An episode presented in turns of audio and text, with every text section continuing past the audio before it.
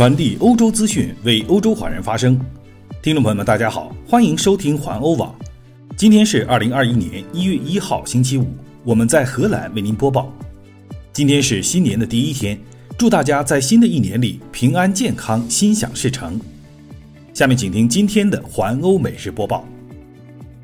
二零二一年已经来临，在辞旧迎新之际，由于疫情的危机，昨晚。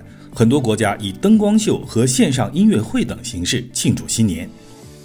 在欧洲，德国、法国、意大利、荷兰、英国和俄罗斯基本上都采用了这样的形式迎接新年。还有些国家也采取了焰火秀的形式，但是却不允许居民外出观看。这主要包括北美、南美和澳洲等一些国家。昨晚。国际航天站上的两名俄罗斯宇航员还通过视频向地球上的人们祝福新年。不过，照片显示，在中国的武汉，有成千上万的人戴着口罩走上街头，在倒计时的一刻放飞气球升上天空。在英国的首都伦敦，人们以焰火和灯光秀的形式。向抗击疫情中的国家卫生局 NHS 员工和其他做出重要贡献的无名英雄们致敬。由于采取了严格的疫情措施，伦敦居民无法在街上观看这场表演，而不得不在室内的电视机上观看。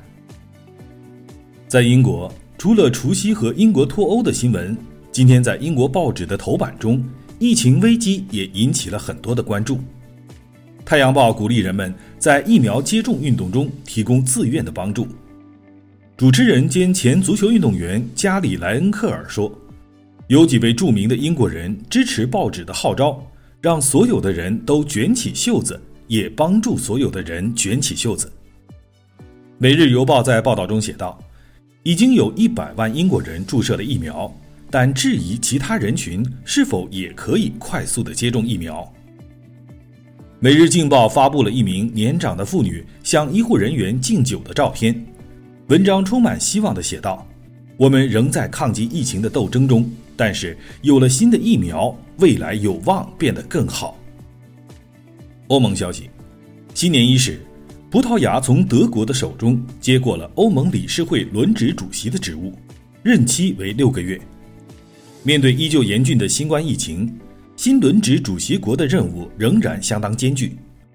新任主席国葡萄牙的口号是“开始行动，重建一个公正、绿色、数字的欧洲”。里斯本的左翼政府将负责落实欧盟的新冠疫情经济援助方案。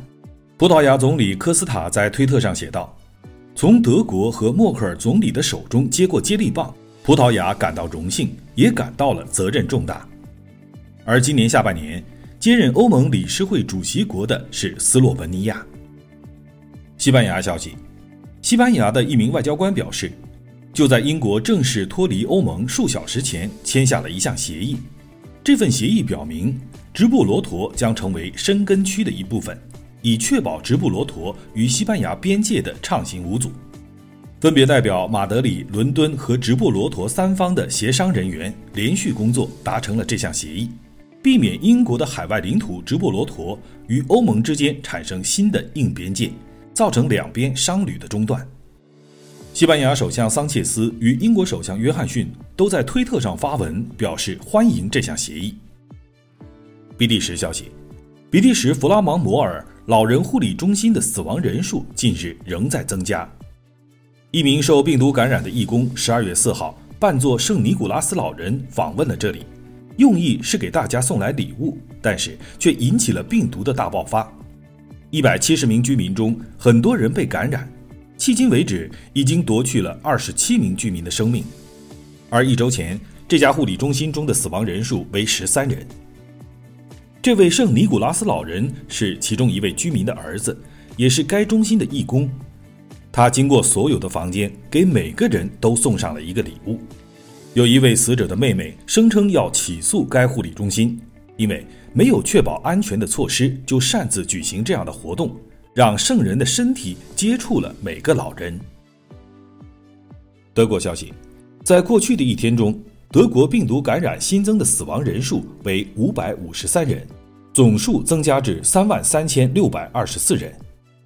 据德国疫情智库罗伯特科赫研究所的报道，还有两万三千例新的感染，新增死亡和感染的数量比最近几天都要低得多。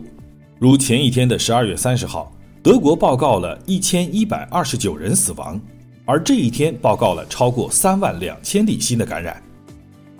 自十二月十六号以来，德国一直处于封锁状态，然而感染数字仍然居高不下。荷兰消息，荷兰国王威廉亚历山大昨晚对海牙的维斯坦德医院进行了工作访问。他与医生和护士们交谈，了解他们在新旧之交期间的经历。国王被告知，今年的急诊室比往年要安静得多。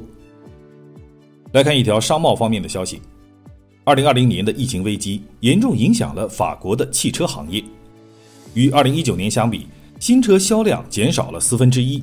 回到了一九七五年的水平。二零二零年，法国只销售了一百六十五万辆新车，而前一年为两百二十万辆。在春季的第一次封锁期间，许多工厂关门。由于危机，人们也推迟了购买新车的时间。在荷兰，疫情危机也严重阻碍了汽车的销售。去年，在荷兰总共登记了三十五万六千零五十一辆新车。根据行业协会和数据机构的正式数据，这比一年前减少了百分之二十。电动汽车占整个市场的近五分之一。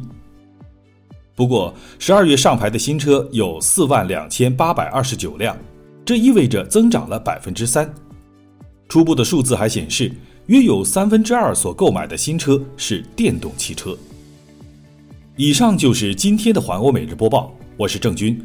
期待您每天关注环欧网为您带来的欧洲最新资讯，明天见。